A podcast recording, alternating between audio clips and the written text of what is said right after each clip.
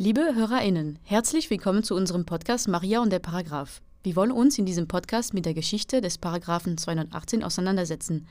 Der Anlass ist das 150-jährige Bestehen des Paragraphen. Dazu wird es auch eine Ausstellung im FMP 1, Franz-Mehring-Platz 1 in Berlin geben. Diese Ausstellung könnt ihr zwischen dem 1. April und dem 30. Mai 2021 besuchen. Weitere Informationen findet ihr unter mariaundderparagraph.de. Der Podcast ist ein Gemeinschaftsprojekt des Münzenberg Forums Berlin und dem Historischen Zentrum der Rosa-Luxemburg-Stiftung. Weitere Informationen und unsere digitale Ausstellung findet ihr in unseren Shownotes. Viel Spaß beim Hören!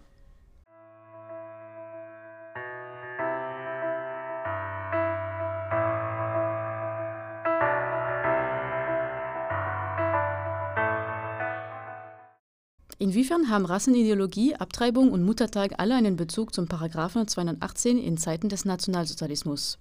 Das wird uns heute Dr. Richard Kühl erklären. Er ist Lehrbeauftragter am Seminar für Zeitgeschichte an der Universität Tübingen.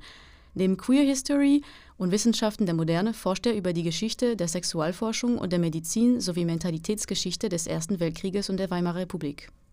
Hallo Richard, willkommen bei unserem Podcast. Hallo, herzlichen Dank für die Einladung. Freue mich sehr. Zuerst möchte ich dich fragen, wie kommst du auf Sexualforschung und Geschichte der Medizin? Warum hast du diese Schwerpunkte gewählt?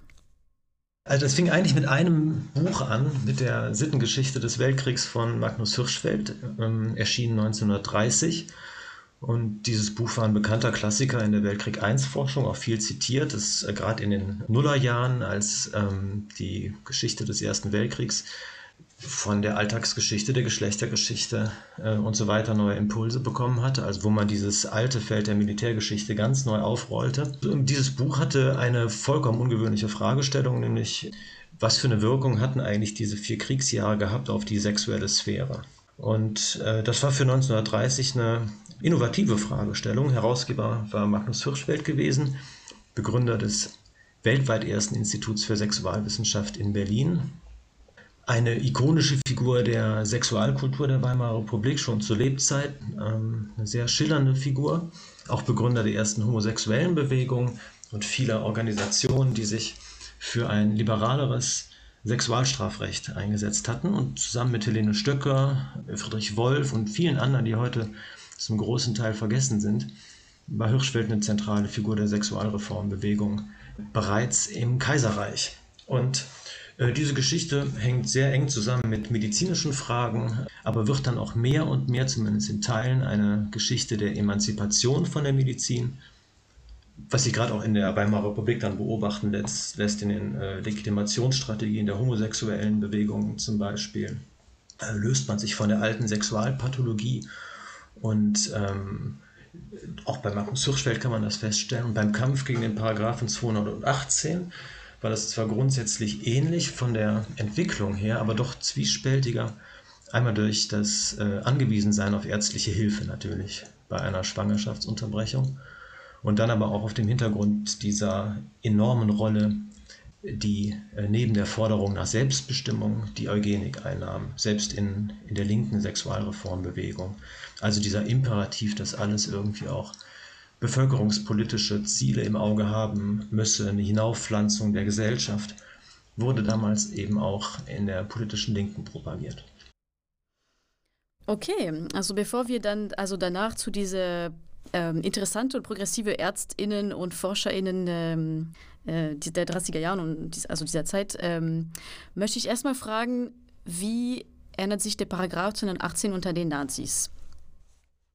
Also teilweise jedenfalls anders, als das in der Sittlichkeitsbewegung 33 ähm, erhofft wird. Also die Nazis werden von den konservativen Eliten ja zunächst gefeiert, also gefeiert eigentlich wie äh, davor nur der Kriegsbeginn 1914 und zwar als ein Ereignis oder eine Entwicklung, als ein Wendepunkt, der ein Ende machen würde mit diesen vielen sie verstörenden kulturellen Entwicklungen, Modernisierungen, Reformbestrebungen, die man in Deutschland eigentlich seit den 1890er Jahren schon beobachten konnte und die dann in der Weimarer Republik eine, eine ganz neue Bedeutung bekommen. Also, dass es äh, vorbei sein würde mit homosexuellen Rechten und dem Kampf darum, vorbei sein würde mit Nacktkultur, Sexualaufklärung, neuer Frau, Individualismus ähm, in diesem Feld, überhaupt die Präsenz von sexuellen Themen im öffentlichen Raum So inszenierten sich die Nazis ja auch zuerst, unter anderem mit der Zerstörung von Magnus Hirschfelds äh, Institut für Sexualwissenschaft vor den Augen der Weltöffentlichkeit.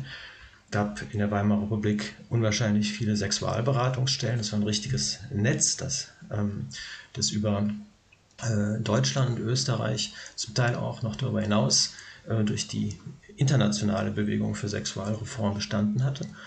Das wird alles äh, geschlossen. Die staatlichen Eheberatungsstellen werden Erb- und Rassepflegeeinrichtungen und sofort werden auch diese äh, bescheidenen Errungenschaften der Weimarer Republik auf der Gesetzesebene kassiert, nämlich die Reform der Paragraphen 219 und 20, also was dann die Information über die Möglichkeit zum Schwangerschaftsabbruch äh, erheblich erschwert. Und man sieht in dieser frühen äh, Zeit der Konsolidierung der NS-Herrschaft, dass auch die ersten Sexualratgeber, die erscheinen, eindeutig christlich-konservativ sind.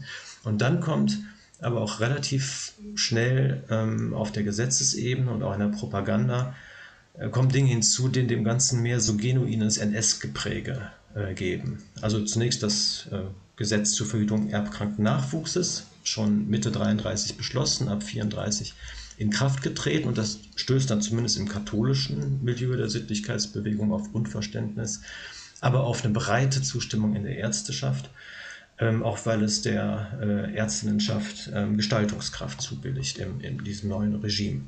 Also Gesetz zur Verhütung erbkranken Nachwuchses sieht die äh, Sterilisation, die zwangsweise Sterilisation äh, vor bei bestimmten äh, Gruppen, die als, als erbkrank klassifiziert äh, werden nach damaligem Kenntnisstand der, der Medizin. Und auf dieser Grundlage werden dann bis Kriegsende über 300.000 äh, Männer, Frauen und auch Jugendliche sterilisiert. Das ist ähm, das eine. Dann kommt 1935 ein Änderungsgesetz zu diesem Gesetz und was die Nazis da machen, klingt zunächst ganz pragmatisch, sogar äh, fortschrittlich. Man führt nämlich zum ersten Mal in Deutschland die medizinische Indikation ein des Schwangerschaftsabbruchs, später auch die ethische, die sogenannte ethische, nämlich nach Vergewaltigung und die eugenische Indikation beim Schwangerschaftsabbruch. Alles äh, formal an Freiwilligkeit äh, gebunden, anders als die Sterilisation. Wohlgemerkt formal freiwillig.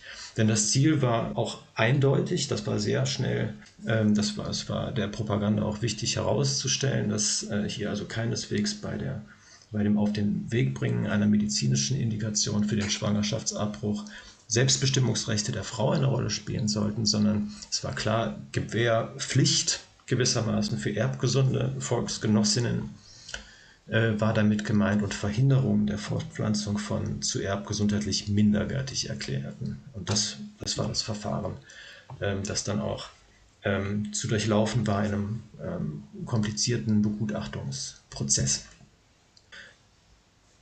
Das ist zunächst das, was sich äh, ändert äh, in, den, in den 30er Jahren. Wenn ich vielleicht kurz was dazu noch sagen darf, äh, was das jetzt bedeutet im Vergleich zur Weimarer Republik, was zunächst so liberal klingt mit der Einführung der medizinischen Indikation, war es weder von den Zielen her noch mit Blick auf die praktischen Konsequenzen äh, für Frauen, die das ein Verfahren beantragten, mussten sich an ihre Hausärztin äh, wenden und äh, dann wurde ein Verfahren in Gang gesetzt, mit Begutachtungen und Frauen, die ein solches Verfahren beantragten, gingen ein ganz erhebliches Risiko ein, weil ähm, wurde die medizinische Indikation abgelehnt, sorgte der NS-Staat dafür, dass diese Frauen bis zum Tag der Entbindung überwacht wurden. Ja? Und äh, man weiß auch aus den Verfahren, dass sie ausschließlich bei besonders schweren Erkrankungen positiv ausgingen. Ähm, Ziel war eindeutig die Eindämmung, Verhinderung von Schwangerschaftsabbrüchen bei Erbgesunden. Alles jetzt hier nach, natürlich nach, ähm, nach den Kriterien der damaligen Zeit, was eigentlich sehr viel zu tun hatte mit, mit den wissenschaftlichen Zugängen, die damals dominierend waren.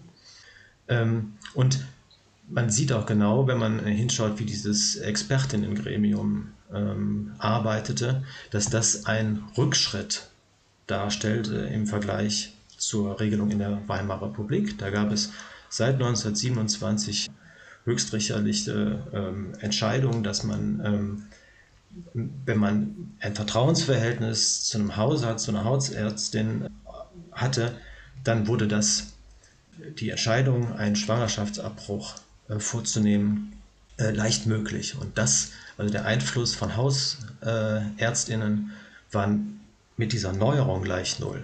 Also es gab keine direkten Vertrauenspersonen mehr, an die man sich wenden konnte, nur noch diesen anonymen bürokratischen NS-Staat mit seinen ganz eindeutig äh, pronatalistischen Zielen.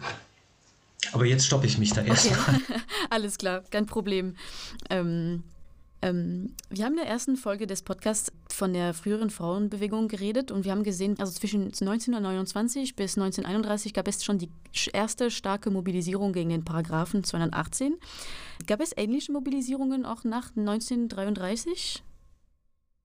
Nein, nein, das hatte damit auch nichts mehr ähm, zu tun. Ähm, die äh, NS-Propaganda war da ganz eindeutig. Äh, es ging gegen den Individualismus, ähm, wie es in, der, in den äh, NS-Zeitschriften, äh, Zeitungen dann hieß, der Weimarer Zeit, ähm, äh, bei ähm, aller Affinität, die auch in der Sexualreformbewegung äh, vorhanden war für Eugenik, ging es in der Sexualreformbewegung eben auch immer um Selbstbestimmung. Also die Slogans, mit denen man gerade in der KPD äh, bis 33 operierte, die erinnern in dem Punkt nicht von ungefähr an das, was dann in den 70er Jahren wiederkommt in der Bundesrepublik.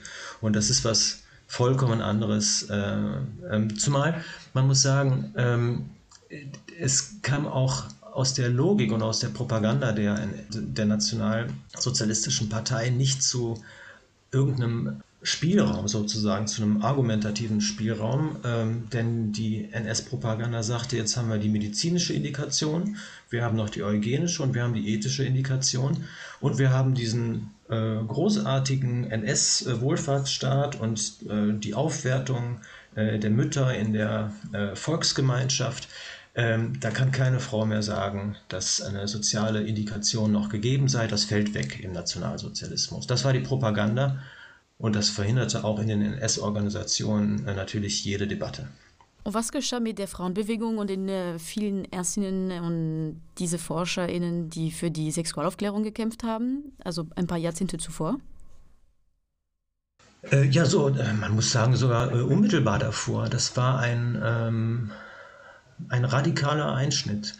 Ähm, es gibt vermutlich keine Wissenschaft, die äh, so konsequent zerschlagen wurde wie die Sexualwissenschaft der Weimarer Zeit direkt zu Beginn ähm, der NS-Herrschaft.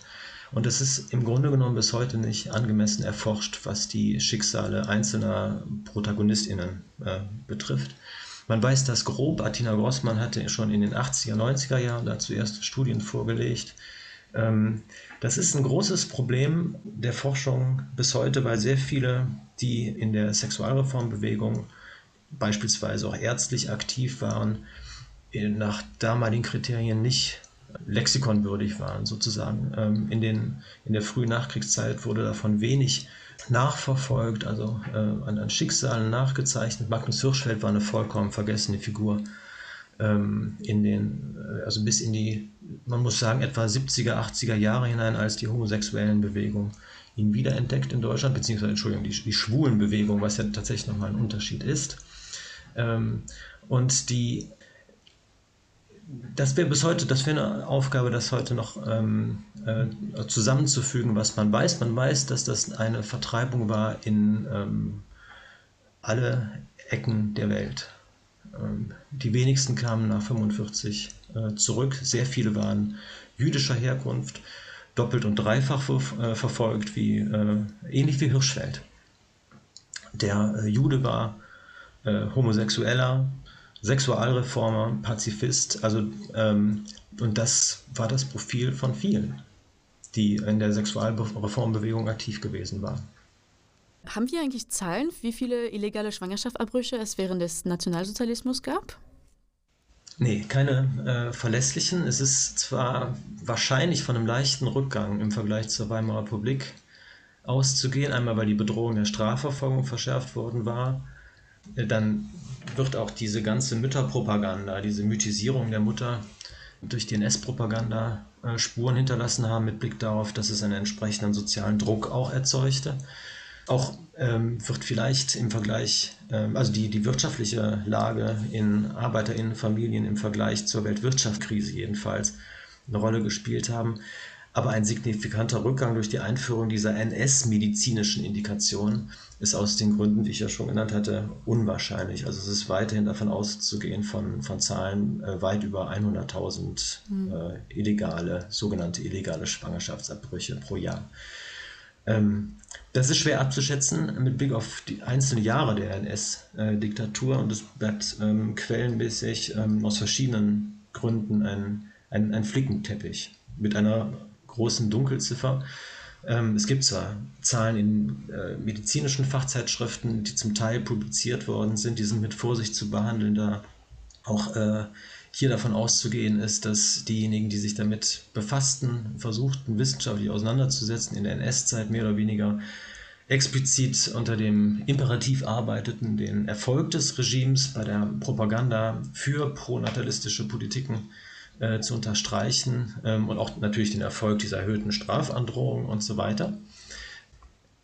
Also es gibt dazu Zahlen, die sind mit, mit Vorsicht zu genießen. Perfiderweise sind es wahrscheinlich ähm, örtliche Gestapo-Sonderaktionen im Dunkelfeld, äh, die es verschiedentlich gab in verschiedenen Städten, die wahrscheinlich für einen bestimmten Zeitraum dann die genauesten Stichproben äh, äh, darstellen, aber auch keine Extrapolierung, mhm. auch keine Extrapolierung zulassen.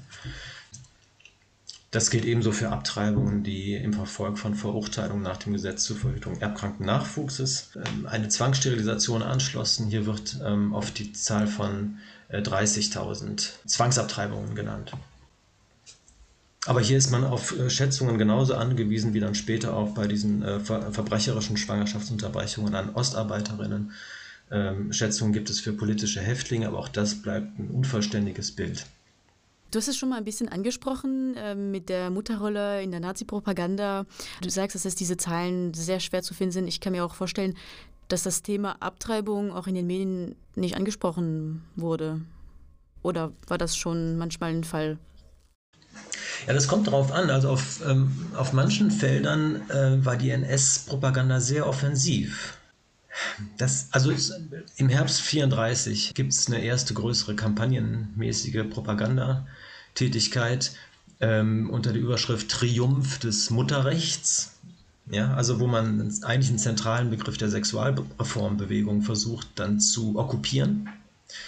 Äh, da spielt die medizinische Indikation schon eine Rolle, ähm, aber ist genauso verwoben sofort mit Berichten über die rassenhygienische äh, Indikation. Und die Botschaft war ganz einfach, also Förderung der Schwangerschaft des erbgesunden Teils der weiblichen Bevölkerung und das Programm dieser Eliminierung, das ja im Grunde äh, eine Aufgabe sein sollte einer Generation oder zweier, also die Ausschaltung von, also des, des in Anführungszeichen natürlich minderwertigen Erbguts durch Ausschluss der minderwertigen aus dem Fortpflanzungskreislauf. Also da setzt das Regime auch auf Dauerpropaganda. Ähm, das zielt auf die Köpfe. Das sollte auch internalisiert werden. Das sollte Teil des nationalsozialistischen Wertehorizonts sein. Und in dem Sinne war man, äh, konnte man davon auch sehr viel lesen in der NS-Presse, ähm, auch noch im Krieg. Also auch die Strafverschärfung äh, Verschärfung 43 war Thema der NS-Presse, wobei das natürlich auch auf Abschreckung dann setzte. Äh, also die Anwendung der Todesstrafe. Darüber wurde dann auch berichtet, wenn solche Urteile gefällt worden waren. Also du hast auch ein bisschen schon äh, angesprochen mit dem Gesetz äh, zur Verhütung erbkranken ähm, Nachwuchses. Äh, was versuchen die Nazis mit der Verschärfung des Abtreibungsparagraphen? Also inwiefern dient das konkret ihre Rassin Rassenideologie? Ja, das ist äh, ähm, läuft sozusagen auf zwei äh, Ebenen ab, was hier in die Gesetze Einzug hält. Äh, das eine ist dieser eugenische Diskursstrang, der lässt sich zurückverfolgen bis in die 1890er Jahre. Auch nicht nur in Deutschland. In, in Deutschland nimmt dieser Diskurs Fahrt auf unter der Bezeichnung Rassenhygiene. Äh, wird auch sehr schnell äh, von universitätswissenschaftlich wichtigen Leuten internalisiert, propagiert und äh, die Erfahrung des Ersten Weltkriegs verschärft das dann. Es gibt nach dem Ersten Weltkrieg in Deutschland eigentlich keine Ärztinnen mehr, die nicht von der Notwendigkeit eugenischer Politiken überzeugt werden. Und das gilt eben auch für die ähm, sozialistischen Organisationen, die es gibt. ein bisschen bestürzend auch zu sehen, wie, um den schon zitierten Hirschfeld, Magnus Hirschfeld da heranzuziehen, wie, ähm, wie er zum Beispiel dann im Exil reagiert auf das Gesetz zur Verhütung erbkranken Nachwuchses. Also äh, er schreibt darüber in der Exilpresse und ähm, sagt eigentlich, äh, setzen die Nationalsozialisten jetzt hier äh, um, was wir lange schon gefordert haben. Äh, und das Einzige, was er ähm, bedenklich findet oder was er als Bedenken äußert, ist, er vermutet, dass dieses Gesetz eingesetzt werden würde zur Verfolgung von politischen GegnerInnen. Und dazu kommt es nicht. Also dieses Gesetz zur Verhütung erbkranken Nachwuchses wird äh, nicht in dem Sinne instrumentalisiert, sondern äh, also zur Verfolgung von etwa der politischen Linken oder anderen, sondern äh, das wird auch mit Blick auf überzeugte NS-AnhängerInnen angewendet. Ähm, ist übrigens ein Punkt, der auch bis weit nach 45 unterschätzt wird und es so schwierig machte für die Betroffenen, Wiedergutmachungsleistungen zu erhalten. Das Thema war ohnehin unwahrscheinlich äh, schambesetzt. Wenn du vom Staat ge gesagt bekommst und dann höchstrichterlich sozusagen entschieden, äh, dass du zu minderwertig seist, um dich fortzupflanzen, dann vergisst du das natürlich dein Leben lang nicht. Und äh, dieses, dieses Schamgefühl, äh, das äh, ging natürlich bis weit nach 45 hinaus und war ein Grund dafür, weshalb dieses Thema auch im kollektiven Gedächtnis, wie man so sagt, lange Zeit gar keine Rolle gespielt hat. Also das ist das eine, dieser unwahrscheinlich, muss man sagen, gewaltförmige, die, die Köpfe erobernde Diskurs über rassenhygienische Maßnahmen. Und das andere ist unmittelbare Rassenpolitik. Das ist zum Teil nochmal ein anderer Diskursstrang und wird in der NS-Propaganda äh, gegen, äh, also wo es um Schwangerschaftsabbrüche äh, geht, relativ wenig thematisiert, weil in der Propaganda spielt vor allem die Volksgemeinschaft eine Rolle. Also dieses Schlagwort äh, hat hier eine äh, hochideologische Aufladung und richtet die ganze Gesetzgebung richtet sich nur an nach NS-Definition deutsche Frauen. Also die Gesetze, die erlassen werden, gelten auch nicht für Jüdinnen. Und die äh, Konsequenzen dieser, dieser Trennung äh, sieht man indirekt dann auch im Zweiten Weltkrieg und dann sehr direkt ab 1941, 42 in der Zeit, als die äh, Besatzungspolitik es mit sich bringt, dass man im großen Stil zurückgreifen kann auf Zwangsarbeit und Schwangerschaftsabbrüche vollkommen jenseits der ähm, NS-gesetzlichen äh, Regelungen durchgeführt werden. Das, hat, das ist, da mal, ist es nochmal abgetrennt von diesem ganzen Diskurs. Hallo, sorry für die kurze Unterbrechung. Du hörst gerade den Maria und der Paragraph Podcast. Wenn dir gefällt, was du hörst, dann abonnier uns doch. Wir freuen uns auch, wenn du uns eine Bewertung dalässt. Oder ein Feedback, gerne auf unseren Kanälen von Twitter, Instagram, Facebook und natürlich auch auf maria und der Paragraph.de. Viel Spaß beim Weiterhören. Was ist also konkret passiert für Menschen mit Behinderung und sogenannte Nicht-Arierinnen? Hier muss man unterscheiden. Also bei Menschen mit äh, Behinderung äh, war es so, dass mit dem äh, Gesetz zur Verhütung erbkranken Nachwuchses bereits eine ähm, gesetzliche Regelung auch äh, für Schwangerschaftsabbrüche auf den Weg gebracht worden war. Und zwar die sogenannte freiwillige Schwangerschaftsunterbrechung, es sollte angestrebt werden, zumindest äh, ging es in der NS-Ärzteschaft so. Äh, 1934, 35 war das das Ziel gewesen, beides miteinander zu koppeln. Es gibt aber genug Stimmen aus der Medizin, die sagen, das sei aus rassenhygienischen Gründen überhaupt nicht notwendig. Das wird dann nicht aufgenommen, dieses äh, äh Gesetz, äh, das äh, für 35 eigentlich geplant war. Ähm, de facto ist es aber so, dass die äh, Freiwilligkeit hier mitnichten äh, gegeben war. Hier wurde mit einem hohen Grad an äh, Rhetorik das Einverständnis der betroffenen Frauen eingeholt und äh, in vielen Fällen auch übertragen auf PflegerInnen und andere, die für sie sprechen sollten, wenn sie den Sinn dieses Gesetzes nicht, also kognitiv, vermeintlich kognitiv nicht begriffen hatten. Das war äh, die NS-Politik in diesem Punkt. Davon waren vor allen Dingen psychisch Erkrankte äh, betroffen, die auf die das äh, Gesetz zur Verhütung erbkranken Nachwuchses besonders zugeschnitten gewesen war, also Patientinnen in den Heil- und Pflegeanstalten beispielsweise. Dann, ähm, also da muss man tatsächlich aber nochmal unterscheiden, äh, diese betroffenen Gruppe äh, und äh, Nicht-ArierInnen nach NS-Terminologie, das wurde äh, vor allen Dingen ab 1941, 42, also da sind wir jetzt schon, schon im, äh, im, im, Weltkrieg, äh, zu einem Massenverbrechen äh, des Regimes. Einmal an den OstarbeiterInnen, die äh, nach NS-Deutschland oder in die neuen Gaue, in den eroberten Gebieten verschleppt worden waren und dort Zwangsarbeit leisteten. Äh, hier wurden auch in den Krankenhäusern, also in ganz gewöhnlichen Krankenhäusern, Abteilungen dann eingerichtet für, für Fremdvölkische. und äh, diese Baracken waren ähm, explizit zum Zweck der Ein ähm, Schwangerschaftsunterbrechung, der Zwangsschwangerschaftsunterbrechung eingerichtet worden und die wurden auch noch bis in den, siebten Monat dann vorgenommen. Auch das formal mit der Zustimmung der Schwangeren, so jedenfalls stand es in dem vom äh, Reichsgesundheitsführer Leonardo Conti Anfang 1943 äh, ausgegebenen Rundverfügung.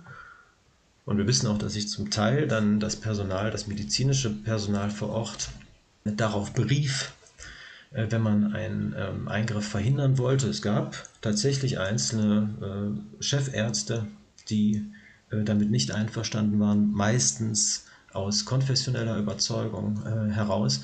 Aber das ist auch ein Grund dafür, weshalb wir keine genauen Zahlen über Zwangsabtreibungen an Ostarbeiterinnen vorliegen haben. Wir wissen nämlich auch, dass diese Eingriffe dann von anderen durchgeführt worden sind in den jeweiligen Kliniken. Und ein anderes Problem ist, dass wir dazu keine auch nur halbwegs vollständige Quellenüberlieferung haben. Äh, vieles von den Unterlagen wurde äh, unmittelbar nach Kriegsende vernichtet. Zum Teil aus einer gewissen Gleichgültigkeit heraus. Das sei einfach nicht relevant, dieses Material, diese, diese Dokumente. Also da war, stand weniger die Sorge vor einer eigenen Strafverfolgung im, im, im Vordergrund.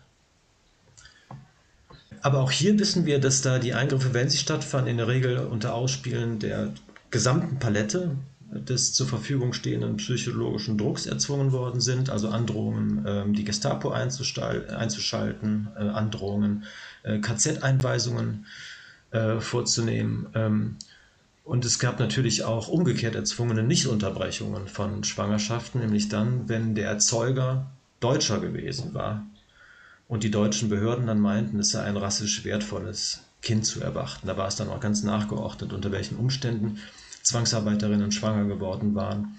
Äh, und selbstverständlich ist angesichts der in jeder Hinsicht asymmetrischen Machtbeziehungen, die da jedes Mal äh, bestand, nicht von äh, einvernehmlichen Sexualkontakten auszugehen. Auch das ist ein weiterer Grund für die Schwierigkeiten, heute ein halbwegs genaues Gesamtbild äh, zu erhalten. Auch das war ein schambesetztes Thema, doppelt und dreifach tabu besetzt für manche Opfergruppen, also vor allem in der Sowjetunion, wenn man äh, zurückkam weil man sowieso der Kollaboration verdächtig hatte, man sich überhaupt gefangen nehmen lassen. Also du hast vorhin also gerade von ähm, das Problem von fehlende Dokumente, also wie schwierig das ist, einfach diese Daten zu sammeln. Ähm, weiß man aber, was ähm, passiert ist für Schwangeren, die zum Beispiel in äh, Konzentrationslager eingewiesen wurden, also zum Beispiel in Ravensbrück, das ein Frauenkonzentrationslager war. Weiß man etwas dazu? Ja, also das ist äh, ähm, in den letzten Jahren sehr intensiv erforscht worden und ähm, das gehört zu den grausamsten äh, Kapiteln in der Geschichte der Konzentrations- äh, und Vernichtungslager. Ähm, hier muss man sagen, wir haben es äh, vorhin ähm, die meiste Zeit gesprochen über nach NS-Terminologie arische Schwangere. Ne? Mhm. Ähm, und die waren von Verurteilungen zu Haftstrafen, zumindest für die Dauer der Schwangerschaft, bis zum Haftantritt ausgenommen, zumindest offiziell. Bei politischen Gefangenen wissen wir, dass das Regime anders vorging, und zwar spätestens ab 1940, 41. Ähm, um da an der Stelle vielleicht ein, ein, Missverständnis vorzubeugen, das man manchmal in der Literatur äh, findet. Wir reden dabei nicht von der Verschärfung des Gesetzes vom März 43, das dann die Todesstrafe einführte für Fälle, in denen durch Schwangerschaftsabbrüche ähm, wie das im Gesetz stand, die Lebenskraft des deutschen Volkes fortgesetzt äh, beeinträchtigt wurde. So stand es wörtlich im Gesetz. Aber das meinte nicht die Schwangeren selbst. Die nun allerdings zu schweren Zuchthausstrafen verurteilt werden konnten, sondern die Androhung der Todesstrafe meinte diejenigen, die Schwangerschaftsunterbrechungen durchgeführt hatten, in mehreren Fällen. Und in der Regel waren das dann nicht Ärztinnen äh, und die wurden dann verurteilt als äh, gefährliche Gewohnheitsverbrecher. Und darüber wurde in der NS-Presse dann auch ausführlich berichtet. Bei äh, schwangeren politischen Häftlingen, die dann nach Ravensbrück kamen, um auf die Frage zurückzukommen, ähm, sah das ab 1941 ähm, anders aus als bis dahin. Bis dahin war das ein, ähm, wenn man das vergleicht mit anderen Konzentrationslagern, ähm, also etwa Dachau oder äh, Sachsenhausen, ein, hatte dieses ähm, Gefängnis, das KZ in Ravensbrück, noch große Ähnlichkeit mit eher klassischen Frauengefängnissen. Also der Terror war nicht zu vergleichen ähm, ähm, bis zu diesem Zeitpunkt mit dem, den es etwa schon ganz früh gab in Dachau. Aber das änderte sich dem, dem Kriegsverlauf. Äh, es kamen vor allen Dingen politische Häftlinge aus allen Teilen Europas dann äh, dazu. Zunächst vor allen Dingen Polinnen, die 1940 etwa 70 Prozent dann schon ausmachten der Häftlinge. Äh, und die Häftlinge kamen in der Regel dann aus dem Widerstand, in dem Fall aus dem polnischen Widerstand. Man kann auch sehen, wenn man sich die Dokumente der Lager-SS anguckt, dass das Thema Schwangerschaften von Gefangenen bis dahin eigentlich gar keine Rolle gespielt hat. Und jedenfalls ist das nicht bekannt. Und das ändert sich mit dem kriegsbedingten Anstieg weiblicher Gefangener dann 41 radikal und auch mit dem Übergang des, zum Vernichtungskrieg gegen die Sowjetunion der Errichtung der Vernichtungslager im, im, äh, im, im Osten. Äh, das, äh, also in Ravensbrück kam es dann parallel zu, zu einer ohnehin massiv zunehmenden physischen Gewalt zu, zu massenhaften Zwangsabtreibungen, teilweise verbunden mit Sterilisation.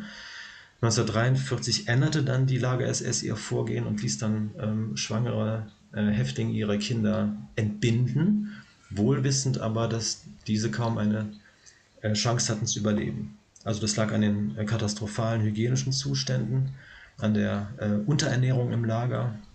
Körperlich waren die Frauen in der Regel überhaupt nicht in der Lage, zum Beispiel auch Muttermilch zu produzieren. Und hier gibt es auch äh, ziemlich genaue Zahlen für das letzte Kriegsjahr. Jedenfalls ist das Geburtsbuch äh, erhalten für die Zeit ab September 1944.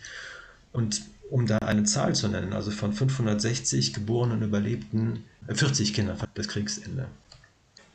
Ohnehin muss man, wenn man dann auf, den, auf die Entwicklung im Krieg selber schaut, ähm, ganz verschiedene Szenarien im Blick behalten. Ähm, also das ist nochmal was anderes, was in Ravensbrück stattfand, als das, was zum Beispiel dann oder vor allen Dingen in den Vernichtungslagern im Osten passierte. Also da war es so, dass, dass Frauen, deren Schwangerschaft bei Ankunft schon in den Lagern äh, bei der Selektion erkannt wurde, dass die in der Regel sofort in den Gaskammern umgebracht worden sind. Genauso ging die SS dann häufig vor, wenn die Schwangerschaft entdeckt wurde bei einer Jüdin, die äh, Zwangsarbeit gerade verrichtete. Es sind auch Fälle belegt, ähm, in denen Frauen unmittelbar nach der Niederkunft zusammen mit ihren Babys vergast worden sind. Und dann wiederum gibt es auch Fälle, in denen Frauen ähm, in Auschwitz wieder zur Sklavenarbeit herangezogen worden sind, nachdem man ihre Kinder umgebracht hatte. Ähm, das sind, also das war, das war an Grausamkeit nicht mehr zu überbieten. Wir haben da auch Berichte, furchtbare Berichte von Häftlingsärzten, Ärztinnen, die Schwangerschaftsunterbrechungen vorgenommen haben, ähm, um Mütter zu schützen vor der Gaskammer. Ähm, wo dann Tötungen Neugeborener heimlich vorgenommen worden sind. Ähm, oder wo, wo Mütter versuchten, Totgeburten auf irgendeine Weise zu erwirken, um sich selbst zu retten, um nicht entdeckt zu werden. Also die menschenverachtende Grausamkeit in den Vernichtungslagern und auch die Logik, die, also diese Grausamkeit für Mithäftlinge und also diese fürchterlichen Entscheidungen, die da getroffen wurden, das kannte hier keine Grenze und auch nicht der Zynismus der, der Lager-SS. Also in, in Riga gab es Wachleute, die aus reinem Zynismus die Leichen von umgebrachten Neugeborenen aufbewahrt haben in Spiritus. Und das ist belegt. Ja. Und das alles gehört hinein natürlich in eine Geschichte des Umgangs mit Schwangerschaft im Nationalsozialismus.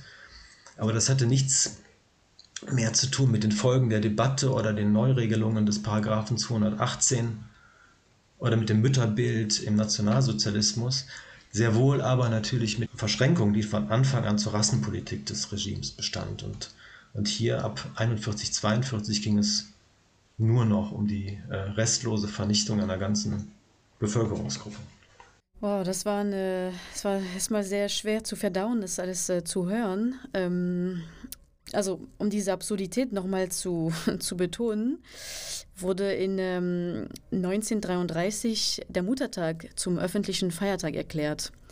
Wie wird da die Rolle der Frau als Mutter noch weiter zugespitzt und äh, wie ist es für Frauen, die nicht in diese Mutterrolle passen? Das war sehr unterschiedlich. Also ähm, es gab natürlich auf der einen Seite eine also ganz massive, auch medial unmissverständlich propagierte äh, Einebnung sozusagen dieser pluralistischen Lebensentwürfe aus der Weimarer Zeit, aus der Systemzeit, wie die NS-Propaganda das nannte. Und bestimmtes, also quasi sozialdiagnostisch als gemeinschaftsfremd verfolgtes Verhalten wurde rücksichtslos dann auch mit KZ-Inhaftierung verfolgt. Das war Teil der sogenannten asozialen Verfolgung. Ähm, und dennoch, wenn man dann äh, guckt, also auf die breite Masse schaut, gab es durchaus auch noch äh, Rückzugsräume ins Private, solange man irgendwie sonst in, der, in, der, in der Volksgemeinschaft akzeptiert war. Ähm, und im politischen Feld gab es eine ganze Reihe von Partizipationsspielräumen für sogenannte arische Frauen, ähm, die ja in ihrer Mehrheit nicht weniger ähm, als, als zu den Säulen der Diktatur zu rechnen waren als, als die Männer. Das darf man nicht vergessen. Also das, ähm, das war ja, also diese Betonung der Mutter war kein, keine reine Propagandasache. Also man darf, wenn ich das vielleicht ergänzen ja, darf, ja. also dieser, dieser, dieser Aufbau der, der Volksgemeinschaft war, äh, war ein geschlechterübergreifendes Projekt. Das war keine reine Männersache, wie die Forschung noch in den 70er Jahren versucht hatte oder auch gemeint hatte herauszustellen, weil so vieles patriarchalisch wirkte und auch fraglos war von heute aus gesehen. Und trotzdem in der Zustimmung zum Regime taten sich Männer und Frauen fast nichts. Also das ist das eine und das andere ist, das äh, NS-Frauenbild ging auch nicht so einfach nur im Bild der, der Mutter auf. Es ist zwar richtig, dass die äh, NS-Propaganda ähm, von einer Mythisierung des Mutterbilds regelrecht durchtränkt war ähm, und ein irgendwie zeitloser Ort ähm, der Frau in der NS-Gesellschaft auch imaginiert wurde. Also der ganze Faschismus ist ja ohnehin so im chronopolitischen Sinn gewesen, äh, so, eine, so eine Ordnung die im Grunde genommen eine ewige, eine so, so transzendental quasi der Geschichte enthobene Ordnung sein sollte.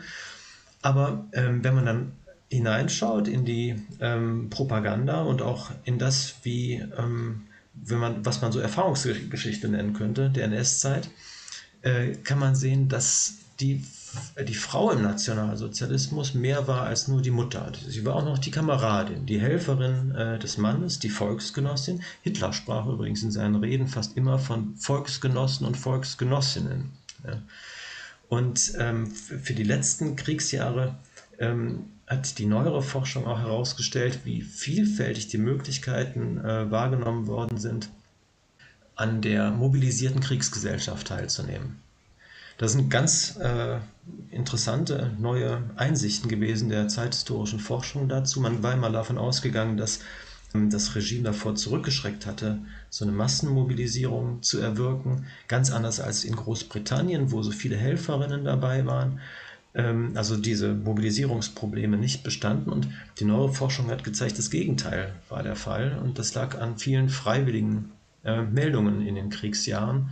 Ähm, äh, Franka Maubach, die eine sehr wichtige Studie dazu gemacht hat, jener äh, Historikerin, redet von einer Aufwertung der Selbstbedeutsamkeit in der äh, Volksgemeinschaft, in, dem, in, der kriegsmobilisierten Volksgemeinschaft. Und auch andere äh, Studien haben gezeigt, dass damit also jetzt nicht nur irgendwas verbunden war wie ähm, ähm, sich irgendwie zu beschäftigen und sich in, äh, in, in, den Dienst des Regimes zu stellen auf so einer unterstützenden Ebene. Die neuere Forschung hat sehr genau gezeigt, dass äh, Frauen in diesen freiwilligen Fürsorgeeinrichtungen äh, des NS-Staates, in der NS-Frauenschaft und so weiter, äh, auch durchaus eine überwachende Funktion hatten. Also da wurde dann Bevölkerung durchaus auch mit Blick auf Nörgler und was die äh, Schlagworte alle waren, also denunziert.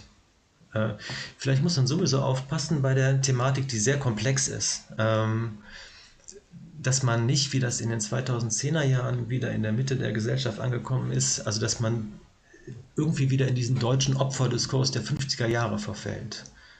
Nach meinem Eindruck dominiert das gerade äh, wieder und ignoriert den Forschungsstand oft auf, auf eine geradezu verstörende Weise. Ähm, also inzwischen ist, um nur ein Beispiel zu nennen, ohne nennenswerten Einspruch, hatte ich letztens gesehen, äh, selbst in der SZ wieder die Rede vom, vom äh, Mythos der verbrecherischen Wehrmacht die Rede gewesen. Ja, und dergleichen mehr. Also es gibt einen äh, neuen populärwissenschaftlichen Erinnerungsdiskurs, bei dem der Begriff Geschichtspopulismus absolut treffend wäre, weil dieser Diskurs ähm, munter an den Einsichten der Fachwissenschaft der letzten 30, 40 Jahre vorbeigeht. Ja. Und inzwischen sind unsere Mütter, unsere Väter wieder alle mehr oder weniger, wie schon in den 50er Jahren, die wahren Opfer. Ja. Hm. Ähm, da wird das Affirmative, äh, die, die gewaltaffine Mentalität dieser Zeit, überhaupt der, der Charakter des Nationalsozialismus als einer Zustimmungsdiktatur. Das alles wird hm. inzwischen wieder weggeredet oder gar nicht mehr benannt. Ähm, und ich habe den Eindruck, dass die etablierte Zeitgeschichtsforschung auf diese neuere Entwicklung, also auf dieses sich breitmachen von schönen färberischen Geschichtsbildern, äh, noch keine richtige Antwort gefunden hat. Ähm, also die Präsenz der etablierten NS-Forschung in der Öffentlichkeit. Und da geht es eben dann auch schlicht um Wissensbestände und fundierte Einsichten in die Strukturmerkmale der NS-Diktatur. Das ist alles dramatisch weniger geworden. Also ich, ich habe den Vergleich zu den 90er Jahren noch, kann ich da selber noch ziehen, ja, wenn man das vergleicht mit der Debatte um die Verbrechen der Wehrmacht. Äh, da spielte die ganze etablierte Geschichtswissenschaft in der Öffentlichkeit eine ganz andere Rolle. Aber das erklärt auch zum Teil, warum ähm, jetzt wieder eindimensional von äh, vermeintlich hellen Kontinuitäten die Rede ist, warum Frauen im NS wieder als verratene Generation, die tapferen Trümmerfrauen und so weiter, weshalb davon wieder ähm, die Rede ist. So. Oder wolltest du noch was ergänzen vielleicht? Oder ist es. Äh Nee, ähm, okay. also ähm, okay. bei all dem ist es natürlich trotzdem wichtig, äh, ähm, äh, auch hier die verfolgten Schicksale ähm, äh, zu sehen. Das ist, das ist klar. Aber ich habe den Eindruck, dass, der, äh, dass die Diskussion einen so dominierend anderen Drive bekommen hat in den letzten Jahren, aus ganz anderen Gründen. Man muss sich ja immer fragen, warum werden bestimmte Geschichten erzählt äh, und warum werden bestimmte Dinge weggelassen. Äh, ich habe den Eindruck, dass, diese, dass die Deutschen sich insgesamt wieder sehr wohlfühlen in diesen eigentlich längst überholten 50er-Jahre-Erzählungen von den Deutschen als den eigentlichen Opfern des Nationalsozialismus.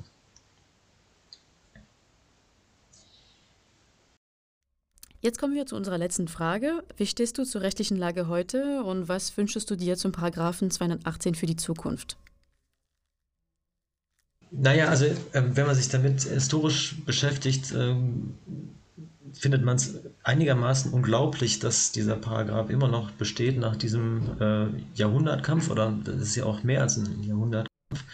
Und selbst wenn man der Ansicht ist, dass die ähm, gesetzliche Regelung so, wie sie im Augenblick äh, funktioniert, wenn man, selbst wenn man der Ansicht ist, dass sie gut funktioniert, sollte man den Paragraphen 218 abschaffen, denn auch das ist eine Einsicht aus der Geschichte. Die Zeiten können sich ändern. Ja? Äh, und gerade in, in, in, diesen Kontexten ist der Einfluss äh, kultureller Veränderungen äh, nach wenigen Jahrzehnten sehr eindeutig nachzuvollziehen. Ähm, es wäre gut, wenn man ihn abschaffte. Ja, wie du gesagt hast, ich kann es nur noch wiederholen. Zeiten können sich ändern und damit bedanke ich mich sehr herzlich bei dir, Richard. Das war äh, super spannend, mit dir zu, zu sprechen. Ähm, vielen Dank. Ebenso, vielen Dank. Für deine Antworten.